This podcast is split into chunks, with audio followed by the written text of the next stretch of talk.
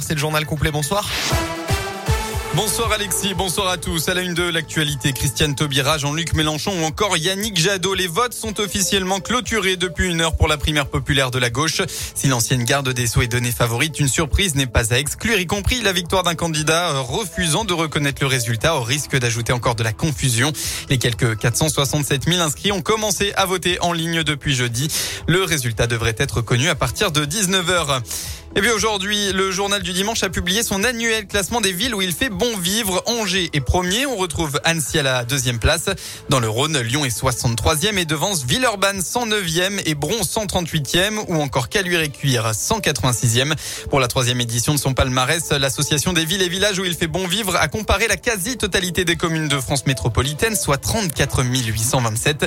Le classement a été établi à partir de 187 critères sur 9 catégories, dont une nouvelle, la attractivité immobilière avec comme nouvelle catégorie le temps de trajet. À noter que dans deux jours, au 1er février, les péages des réseaux autoroutiers augmenteront d'environ 2% après une augmentation de 0,44% début 2021 selon des arrêtés publiés aujourd'hui au journal officiel.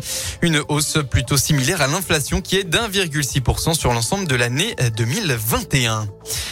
Ouverture demain à Grenoble du procès de Nordal Lelandais. Il sera jugé pour le meurtre de la petite Maëlys disparue en 2017 après une fête de mariage dans le Nord-Isère, mais aussi pour des agressions sexuelles commises sur deux de ses cousines âgées de 4 et 6 ans. L'accusé devra aussi répondre des faits d'enregistrement et de détention d'images pédopornographiques. Déjà condamné l'an dernier pour le meurtre du caporal Arthur Noyer, Nordal Lelandais risque la peine maximale, la réclusion criminelle à perpétuité. Les sports en tennis, légendaire Rafael Nadal. L'Espagnol a remporté tout à l'heure un historique 21e titre de Grand Chelem.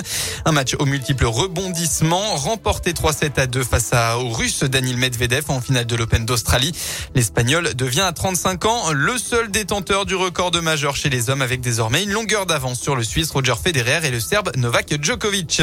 En la déception pour la France dans cet euro. Les Bleus viennent de s'incliner 35 à 32 face au Danemark et finissent quatrième de la compétition compétition.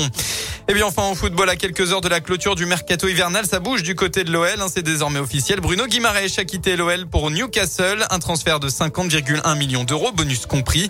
Du côté des, des arrivées, le milieu de terrain de Brest, Romain Fèvre, a été aperçu à Lyon tout à l'heure pour y passer sa visite médicale. Tandis que Tanguy Ndombele est attendu dans la soirée.